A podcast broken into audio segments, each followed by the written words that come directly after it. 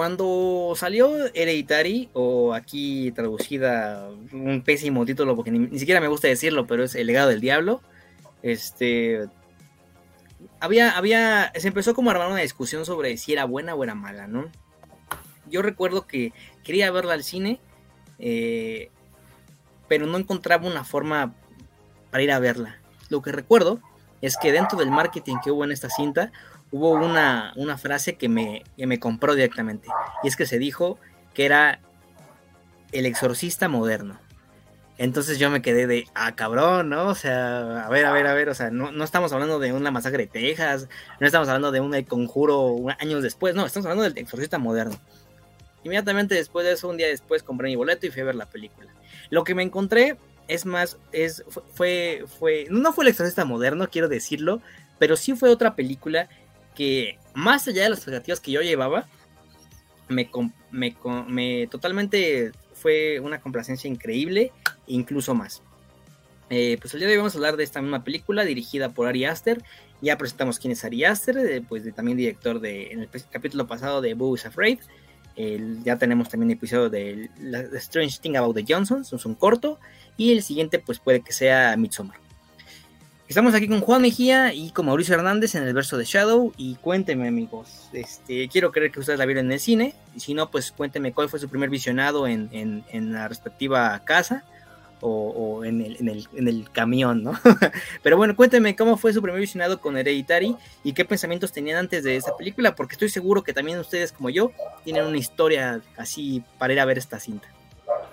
Yo, de hecho, llegué de pura chiripa porque iba a ir al cine con una amiga que andaba en la ciudad y pues no había, a la hora que estábamos, a la hora que llegamos a la plaza, pues nada más estaba esa, entonces fuimos de pura chiripa y, y la neta sí fue, fue como de, órale, o sea, vaya que el atrevimiento de lo de, o sea, y pues lo desde ahorita lo, lo dijimos, como lo dijimos durante el capítulo de Bo tiene miedo o Bo Bo tiene culo, Bo está ciscado.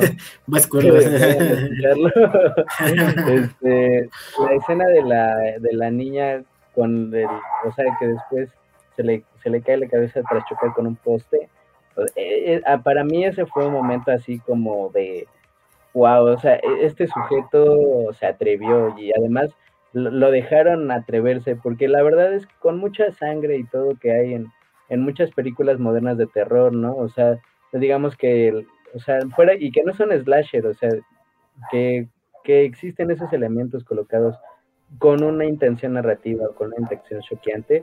O sea, creo que dentro del shock que tiene esta película han venido muchas otras que han intentado imitarlo y que la verdad se ha vuelto una de los, de los signos de Ari Aster en su, en su filmografía, ¿no? Tanto en Midsommar como en la de Bo tiene miedo y en su corto de Los Johnson es parte como de ya esa estilística que él maneja. Yo sí, y además esta es una película muy importante, ¿no? O sea, realmente sí es, fue una de esas que empezó a girar la conversación en torno a las películas de terror. Claro que yo no creo que tenga demasiado apoyo, a, contrario a lo que creen como mucha gente entusiasta del género en los últimos años, yo creo que en que no, o sea, que no tienen como la el, todo el apoyo como del género. No creo que haya tantas tan buenas como esta. De hecho, yo creo que es la mejor de Ari Aster. Y mira, ahí va el datazo. Eh, acá la sucursal gringa de los tomatazos la pone como la segunda mejor película de terror de todos los tiempos. O sea, abajito del exorcista. Entonces, que, que, el exorcista, la neta, está como ahí ya como de un lugar dado, o sea, como que nadie se atreve a cuestionarlo, aunque creo que hay elementos no solo de Hereditary, sino de otras películas como para, para meter ahí tal vez de, tal vez es momento de otro ranking, pero el, también está en las 101 mejor películas de Rolling Stone. Podemos analizar después. De 40 y tantos. Muy, muy, atrevido, o sea, la verdad yo creo que merecería estar un poco más arriba.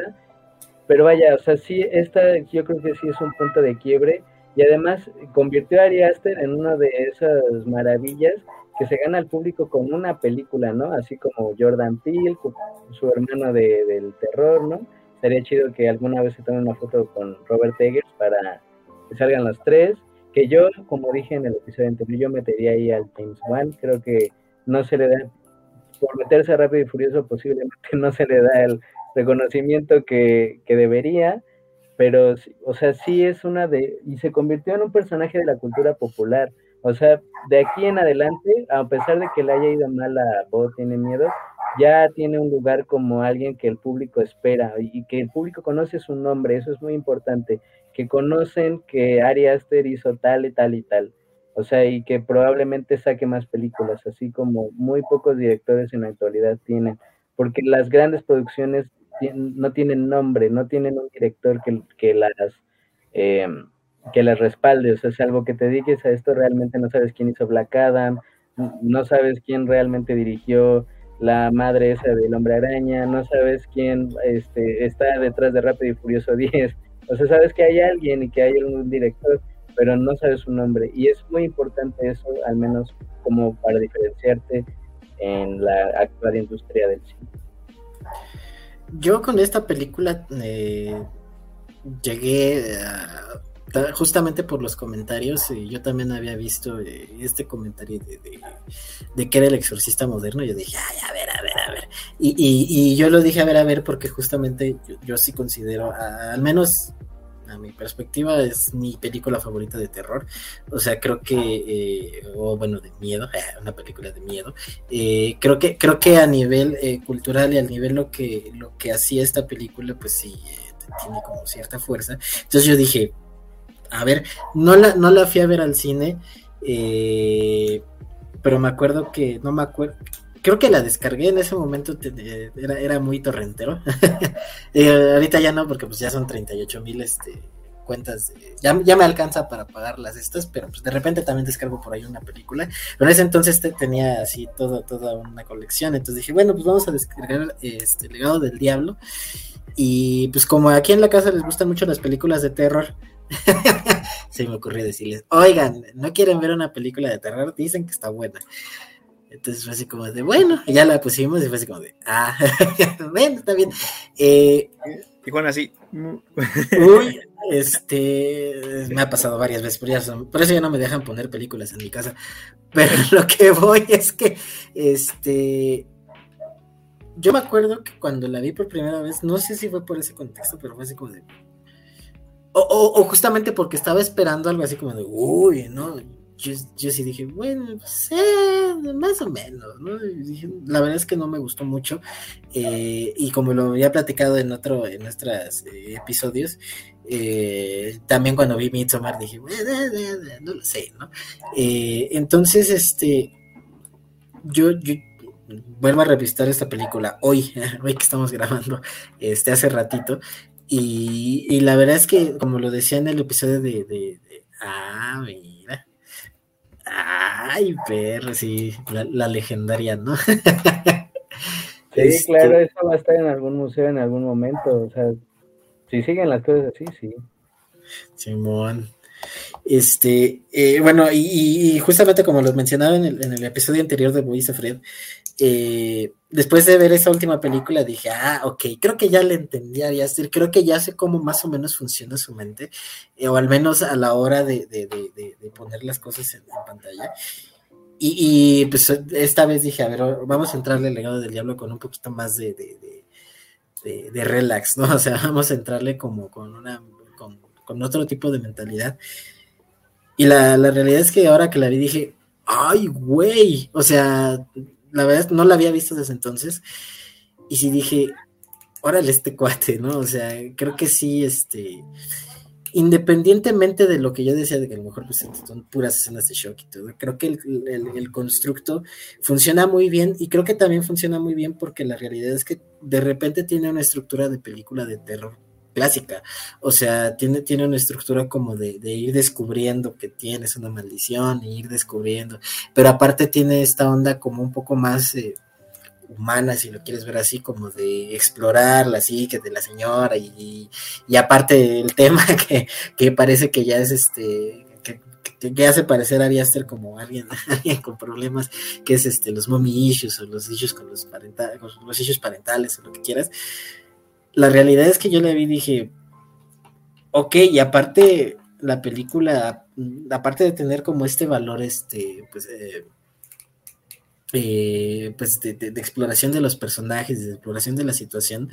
y, el shock, pues la verdad es que también está bastante entretenida, ¿no? O sea, eh, entiendo, entiendo ahora por qué de alguna manera la gente que le gustó en ese momento, pues fue así como de muy, muy, muy aferrada a la película y por qué, porque justamente Ari Aster eh, terminó siendo como alguien tan, tan importante como lo decía Mauricio, y digo, hay cosas en la película que que la verdad es que esta última vez que la vi dije, sí, o sea, sí, totalmente, tiene, tiene, sentido, o sea, no creo que sea el nuevo exorcista, pero tiene sentido que...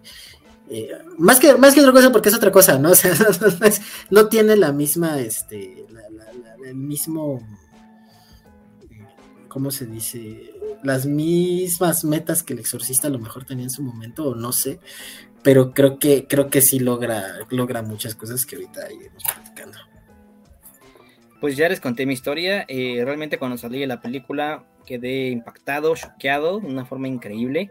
Realmente a la primera visionada no entendía muchas cosas, sobre todo el hecho de que mm, cuál era como que el, punto de la secta, la, secta, este, como, entonces tuve que buscar ahora sí que artículos que, que explicaron el final. Todavía no me veía tantos videos en ese entonces, pero sí. Después dije, ah, ok, ok, ok. Entonces ya le empezaron a pasar en HBO Max, bueno, en HBO Max, en HBO normal el canal, y ya, ya como ya saben que la repiten hasta el cansancio, este, ya como que le entendí más. Así como Juan dice, eh, también se convirtió en mi película favorita de terror. Este, sí, es que, es que no, es que no me gusta decir que si es moderna o antigua, no. Simplemente es película de terror y ya. Entonces sí, es mi, mi favorita. Eh, como bien dice Mauricio, hemos visto sangre, hemos visto desmembramientos, hemos visto mucho tipo, muchos, este, mucha extravaganza visceral en todo, cualquier película, sobre todo, por ejemplo, recientemente la vi en Evil Dead Rise, eh, Rising, no me acuerdo. Claro, pero ahora, traspolarlo a una narrativa en la que el eje principal es una familia, y en este caso la madre con sus hijos, ya la cosa es diferente, ¿no? Porque no es como que todo el tiempo veamos desmembramientos o que a una chica le abran la cabeza. Ahora, las escenas, estas escenas son contadas, pero están también, también este, colocadas en la cinta, que por ejemplo yo no me acordaba hasta el día de hoy que la volví a checar, que, que la niña, Charlie, este, muere a los 20 minutos de la película. Y yo me acuerdo que eh, esto, cuando, cuando, empecé a ver la, primera vez, o sea, según yo había empezado como, como una hora y Charlie moría, ¿no? No, 20 minutos y la niña muere. claro, tiene una aparición después, cuando, como, como, como un ente, cuando lo ve su hermano.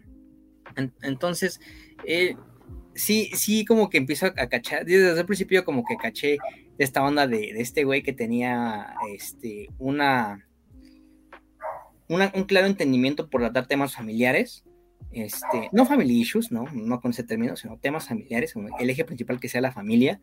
Eh, pero me hace mucha, mucha, mucha, mucha, mucha causa, mucho impacto el hecho de que un comentario de un, amigo me dijo una vez, mi amigo eh, no, no, ve tanto cine, o sea, ve, lo que hay en el cine, no y ya, ¿no? Sobre todo porque tiene un hijo. Pero él vio este, Strange Thing About the Johnsons en YouTube, vio Hereditary, vio Midsommar porque tenía una novia y ya. Entonces, a, a raíz de estas tres producciones de Aster, me dijo, güey, es que este güey está enfermito, ¿no? O sea, está muy enfermito, o sea, porque él sí como que tuvo un impacto, pues un poco más profundo como espectador casual. Eh, entonces, ahí fue como que cuando me empecé a decir de, ah, no, pues es que este güey sí, eh, y precisamente mi comentario de, en el capítulo pasado con Bo tiene miedo, sobre o este güey tiene problemas con, la familia, que como dijo bien dijo Mauricio, no sabemos hasta que este güey nos diga directamente, hasta ahora solo son interpretaciones, o simplemente tiene un manejo, pues sí, me atrevería a decirlo, magistral sobre el mismo, ¿no? Entonces aquí, pues sí, nuestra protagonista es Tony Colette, que Tony Colette se manda una actuación brutal, brutal, se sigue a la, fecha debatiendo por qué no fue nominada al Oscar.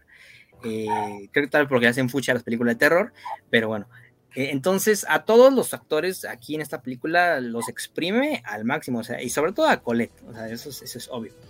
Pero el ver cómo me gusta que la, cinta, eh, bien ya lo dijo Mauricio, ya lo dijo, ya lo dijo Juan, tiene una estructura, una estructura narrativa más, más, convencional, más este, como que no, no recurren a nada del pasado. O sea, el pasado te lo van diciendo entre diálogos o entre detalles que hay en la casa, como fotos, como notas, como las cosas que va explorando mm, este, la mamá.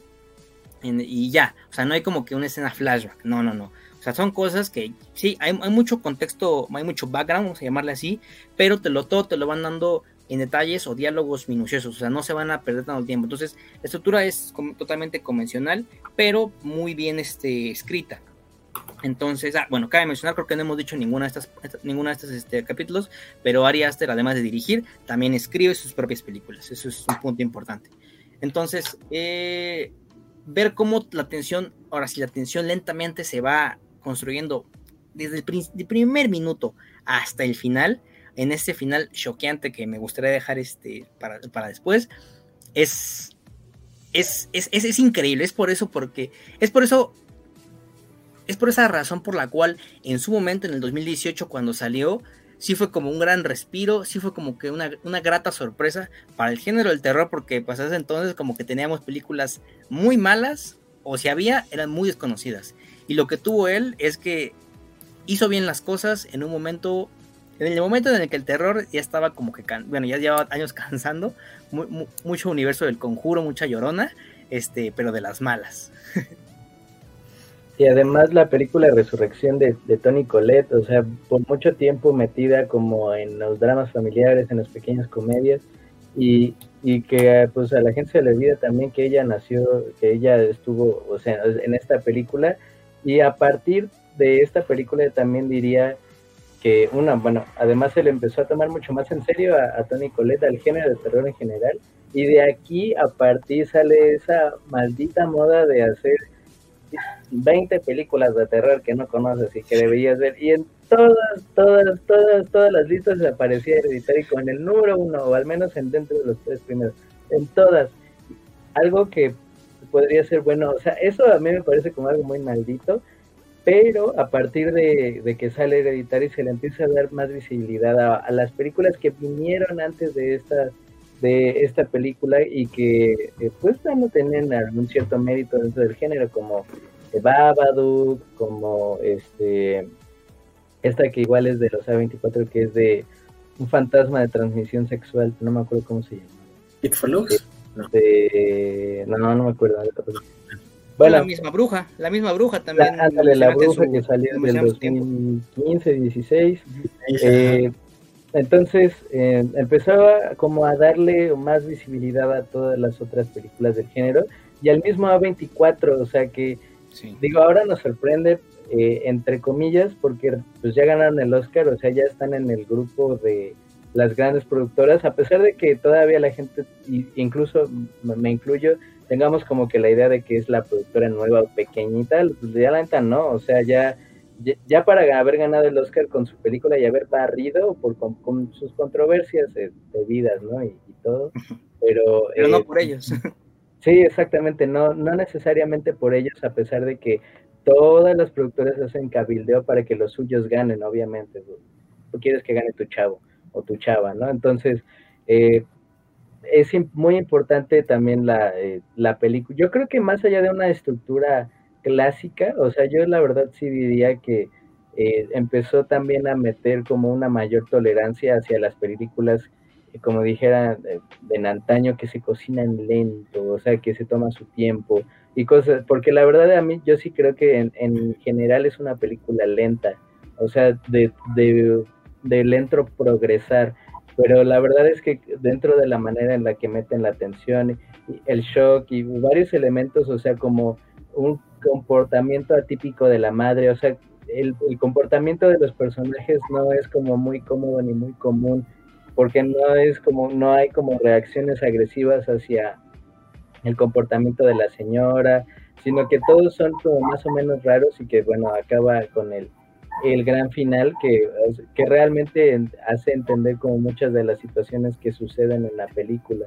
Entonces, eh, también, o sea, la, yo creo que en, más allá de Tony Colette, o sea, todo el elenco está brutalmente bien, bien dirigido, o sea, el personaje también del chico, creo, creo que es bastante, eh, dejado de lado porque, bueno, más allá de ella, pues, o sea, los demás todavía les ha tomado un poco más de tiempo como brillar, pero yo sí creo que son elementos muy importantes como para generar toda la ambientación de incomodidad que genera en, en general la película.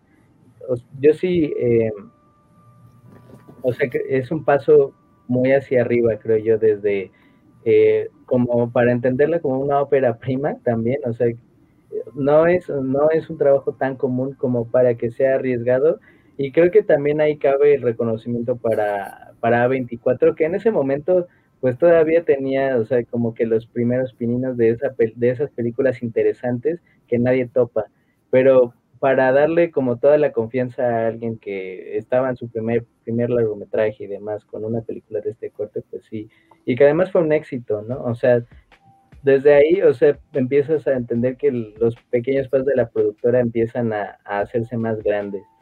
Y pues, pues mucho, mucho shock, o sea, eso sí lo recuerdo, o sea, mucho... Eh, como ya la película tiene tiempo, pues hablas también de lo que recuerdas, y o sea, la, la sangre, la como esa esencia de putrefacción, de como de, de podredumbre que tiene en general como toda la ambientación, el cuadro y elementos así como bastante incómodos. Es, o sea, es lo, es lo que siempre se dice de las películas de terror, que atmósfera, ambiente, o sea, palabras que ya se han puesto como, se han puesto como dentro del banco común para referirse a alguna película de terror. Creo que esta sí lo lleva al máximo, ¿no? O sea, en, más allá de los sustos como repentinos, que hay películas que lo hacen bien, por ejemplo, El Conjuro creo que es una de esas películas que lleva bien el, el susto repentino o, el, el jumpscare, como dijeran la gente que no habla en español. Eh, creo que más allá de, de, esos elementos que son, que era una plaga ya en el, en el cine de, de terror anterior a la película, aquí yo sí creo que se, se todas esas palabras tan comunes se aprovechan en, una yo creo que es una estructura un poco más compleja de lo clásico. Mm, o sea, para llevar las alegorías al final y, todo, o sea, creo que sí es un poco más compleja de lo normal. Pues. Fíjense, hay pequeño dato importante sobre el jumpscare y es que Ari Aster este, declaró que él no está en contra del jumpscare, eh, del uso como tal, sí está en contra del uso desmedido y inapropiado, como lo vimos en las malas películas del conjuro, el, universo del conjuro, o el conjuro verse, como muchos le dicen, pero él ha dicho que él no se va a resistir a un buen jumpscare siempre y cuando esté bien justificado.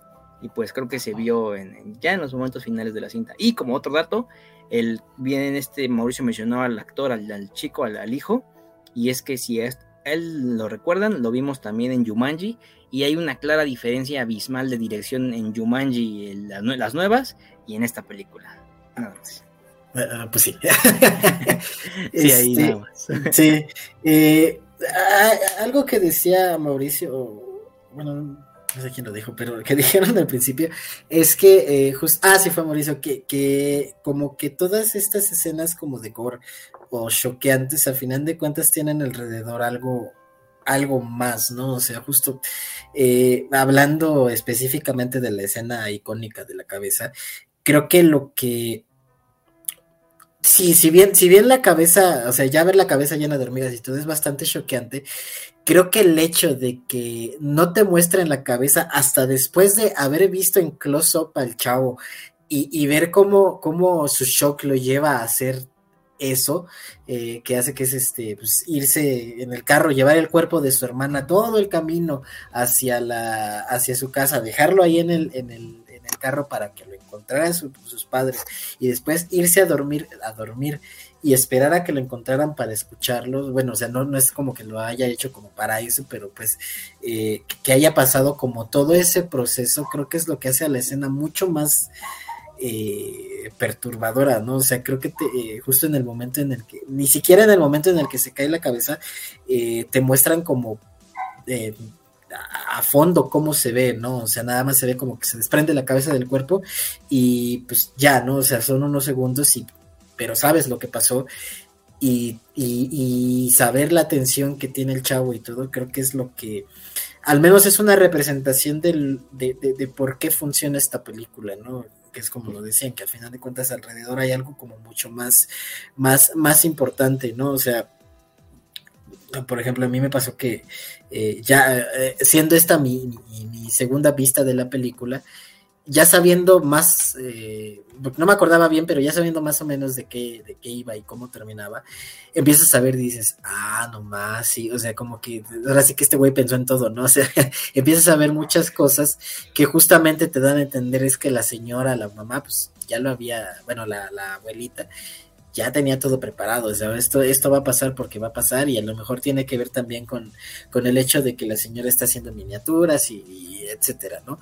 Entonces, eh, creo que, creo que eso es como, como, como parte de lo, de lo, de lo valioso que es como extender un poco, que a final de cuentas, si, si lo pienso bien, pues eso es un poco lo, lo que a mí me gusta del exorcista, o sea, digo, haciendo nuevamente la referencia, que es el exorcista lo que tiene es que es eh, una, una, situación eh, paranormal, lo que quieras, pero alrededor de esa situación paranormal, pues te hablan de, del padrecito que está infeliz, te hablan de, del que está incluso dudando de su propia fe, eh, y, cómo hacen esto de, de, hablar de cómo el exorcismo puede ser, este, o tener a una persona poseída, puede ser una onda de esquizofrenia, y todo, como que tratan todo eso. Entonces, a final de cuentas, pues el exorcista de repente también es un slow burn, ¿no? Es una película de progreso lento, que a final de cuentas yo creo que pues algo tuvo que ver eso con que a esta película se le diera esta, ese tagline, si quiere verse así, ¿no? Entonces, eh, y que a final de cuentas lo llevan a, a, lo que dice Mauricio, ¿no? A decir, oye, pues las películas de terror también pueden ser interesantes más allá de este de, esto. O sea, y no solo como, como decir, ay, se asusta, sino como de llevarte a lugares culeros, ¿no? O sea, de llevarte a lugares muy, muy oscuros, eh, independientemente de si es este, de si es paranormal o no. O sea, el hecho de llevarte a, a, una situación en la que la mamá quería matar a su hijo o no lo quería tener, quiso abortarlo, este, o, el simple hecho de tener una situación en la que alguien muere de una forma tan cruel, o sea, creo que es algo que, que, que dices, bueno, es, es mucho parte de lo que tiene una película de terror, ¿no? Es, a, ver hasta dónde se puede llegar y hasta, y hasta qué nivel de oscuridad puede la película o lo que está presentando perturbarte, ¿no?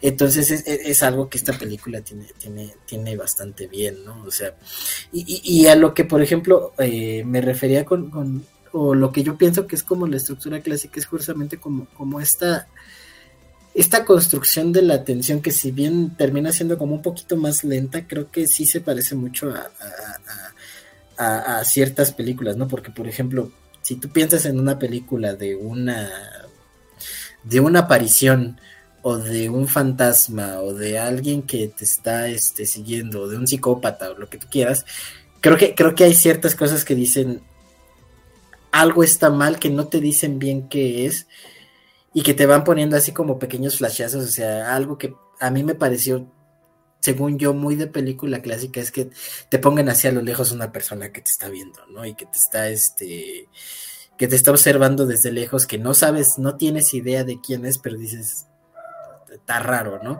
Y, que justamente el, protagonista sabe que algo está mal y nadie le cree, eh, eh, y que termina, este, deschavestándose todo y sabiendo que tiene la razón. Digo, aquí lo, lo interesante es como que lo vuelcan y termina siendo como una cosa súper súper este, extraña, iba a decir bizarra, en el sentido en que lo sajón de la palabra.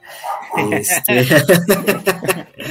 eh, pero eso, ¿no? O sea, creo que creo que eh, yo, yo, yo, yo, sí de, de, alguna manera sostengo que tiene, tiene, tiene algo de, de, que dices, si, si es sí es el terror un poco al que estoy acostumbrado, pero llevado un poco más allá, ¿no? O sea, llevado un poco más a, otros extremos, como decía, como decían, pues se, atrevió, ¿no?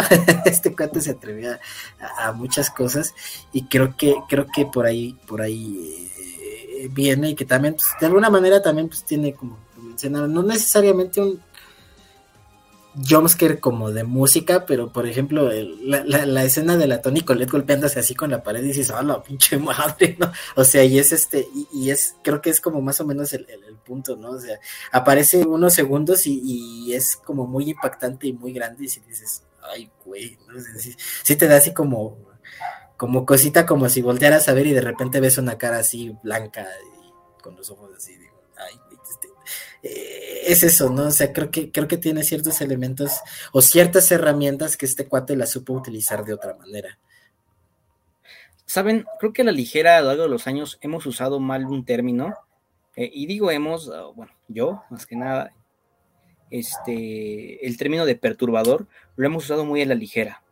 Y, creo que no me di cuenta de esto hasta que realmente vi cosas perturbadoras, eh, tal por ejemplo fue el caso de Bowser Afraid con la escena del papá, este, algunas escenas en Hereditary, perdón, perdón, en Midsommar, pero en este caso con Hereditary, eh, quiero enfocarme en, en, el personaje de Charlie, la niña, y es que hay que decirlo, o sea, la cara de la niña, güey, o sea, si tú lo ves en la calle, o sea, sí te va a sacar de pedo, o incluso si tú lo ves, ¿no? Y tú, o tú la ves en alguna fiesta de reunión de esa forma, pues venga, ¿no? Estoy hablando exclusivamente de ella, ¿eh?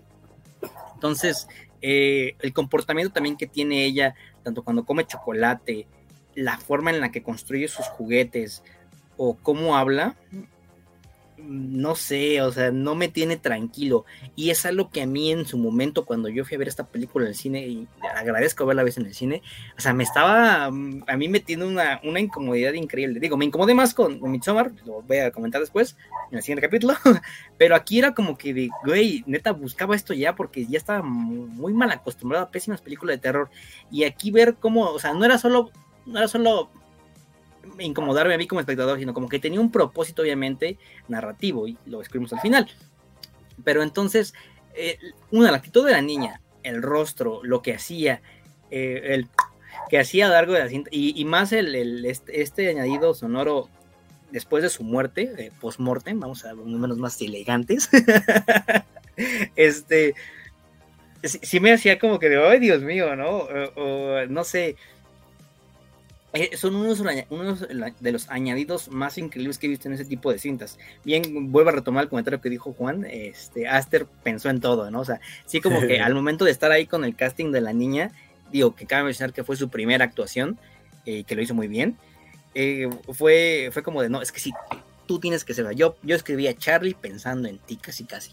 Entonces, mm, otro de los puntos también importantes es lo, bien lo que dice Juan, de detalles ahí minuciosos, ¿no? Por ejemplo, en el funeral, en las primeras, en el funeral de la abuela, vemos que hacen un, close-up en, su colgante, que es este signo, y este colgante lo vemos a lo largo de la película, ¿no? Sobre todo en este momento icónico que es el de el, descabezamiento, que lo vemos ahí en el tronco, lo vemos ahí en el tronco, ese mismo signo.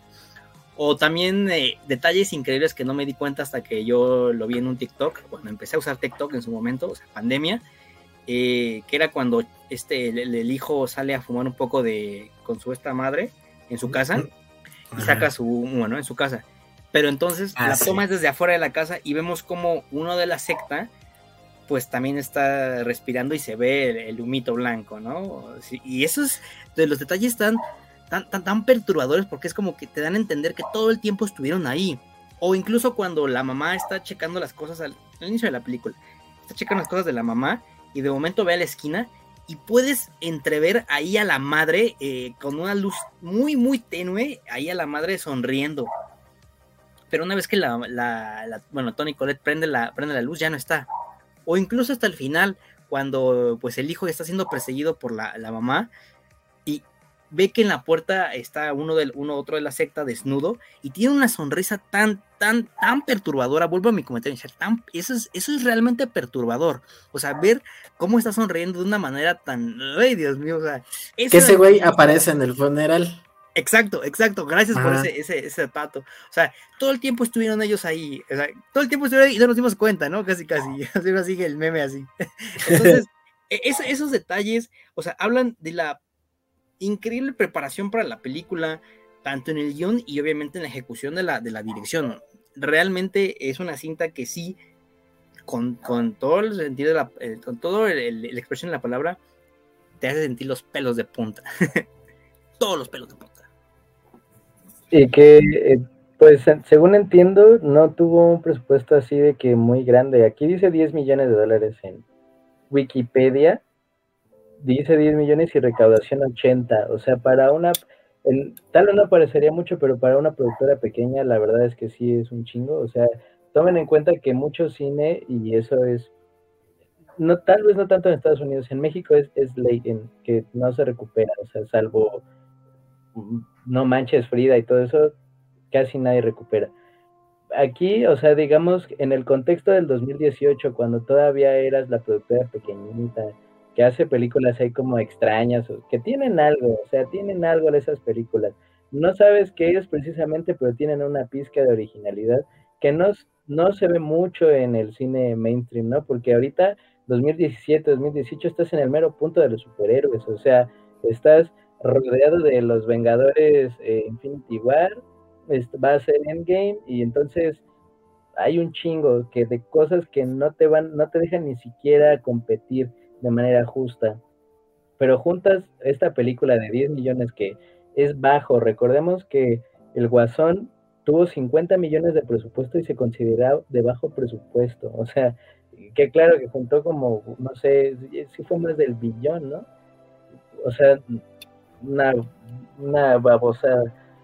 Pero aquí tienes una de 10 que junta 80 con un director desconocido, un elenco virtualmente desconocido, salvo por Tony Collette, que recordemos, esta es su película Resurrección, o sea, después de estar así en las películas pequeñitas, eh, y, juntas y todo el mundo dice que para el Oscar y eso, sí es un fenómeno muy grande eh, de, película, y que además, pues eh, hay que decirlo, o sea, tiene muchos elementos de planeación que demuestran que no necesariamente tienes que tener el prostético así más desarrollado, sino que con, pues con una buena colocación de las piezas que ya tienes, o sea, puedes, y con una música tremenda, o sea, eso sí, eso también lo recuerdo muy vividamente.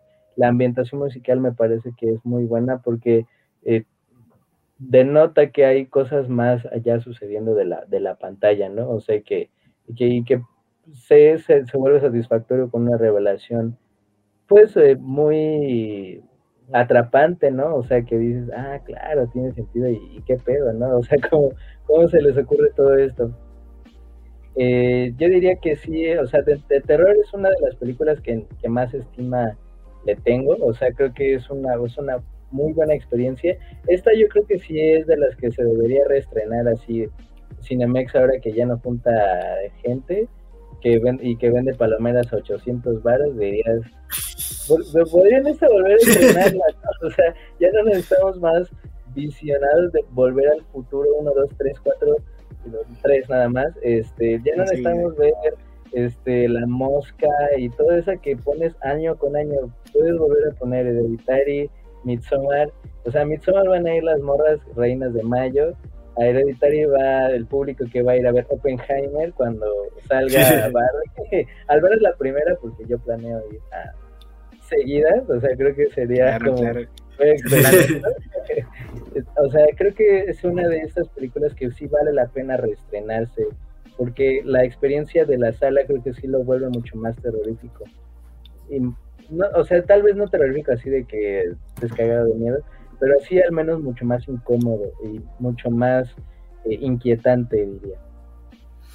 Sí, y aparte creo que, eh, como lo mencionábamos, el, el, el, discurso que, levantó esta película o que reavivó esta película, o sea, acerca de las películas de terror, eh, más allá de pues, del pues sí, del jumpscare barato, pues creo que, creo que, creo que hace que la película pues se, gane su lugar en, en, el, en, el, en los rankings, o al menos que, que, de alguna u otra manera, pues e, e, esas publicaciones de películas que no, viste, como dice Mauricio, las 38 mil TikToks que existen iguales de lo mismo, este, pues de alguna de otra manera, pues algo tienen de razón, ¿no? O sea, sí, o sea, creo que tiene, tiene están repitiendo es por algo.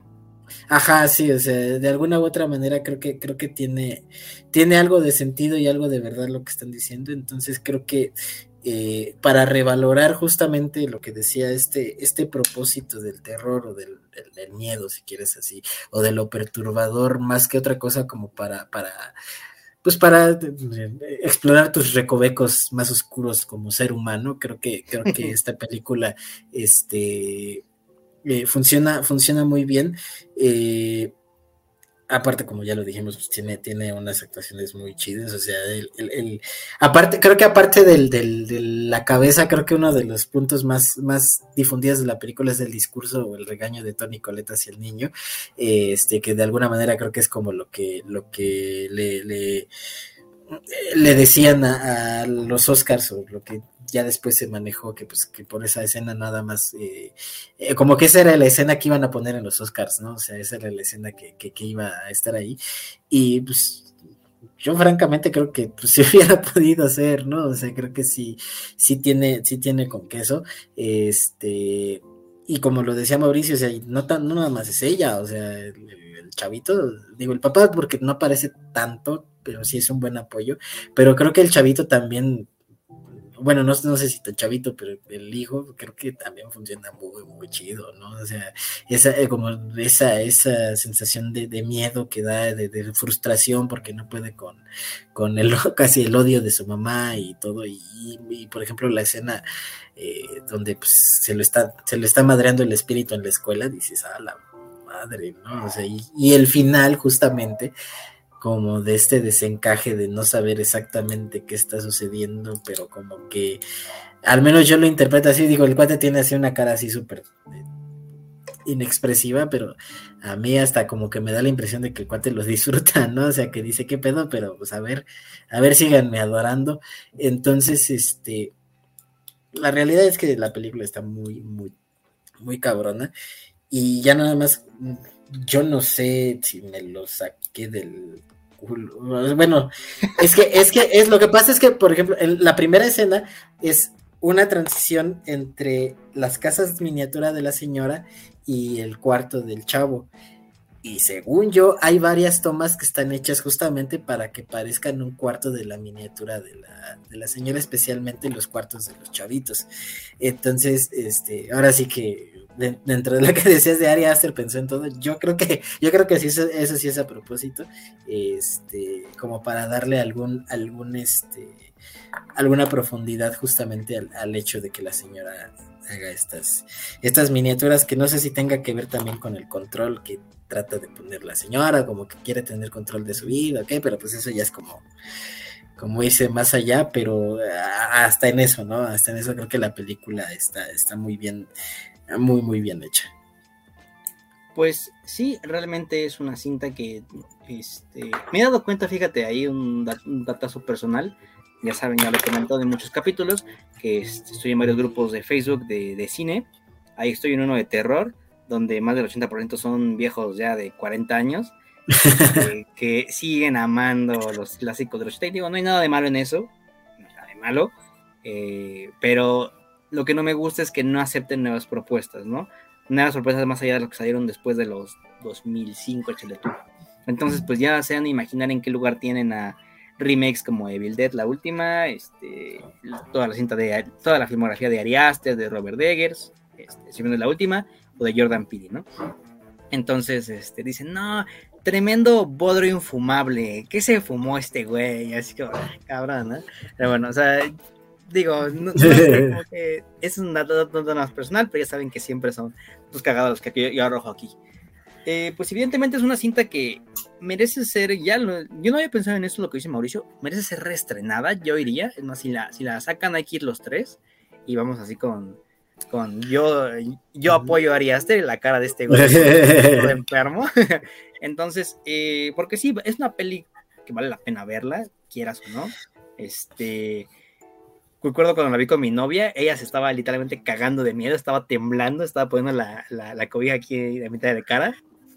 Y, con toda razón, ¿no? O sea, digo, aparte de que ella es muy miedosa, pero, pero era como que interesante, ¿no? Interesante ver cómo es, es que es lo que me gusta, ver es cómo es la, cómo es la reacción de varias personas, o sea, que no son tan ávidas tanto al cine especializado como, como somos nosotros, que analizamos siempre, siempre, siempre películas, o, o, o gente que no es tan la llegada a la cinta de terror, ¿no? O sea, ¿cuál es su reacción ante ese tipo de cintas? Eso es lo que, lo que me interesa ver en, esas personas.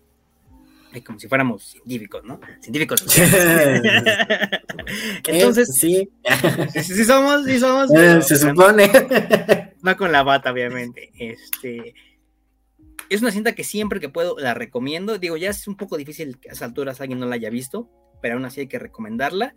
Eh, no por nada Ari Aster se ganó al público con esa cinta. Eh, no, evidentemente no es el exorcista moderno, es Hereditary y ya.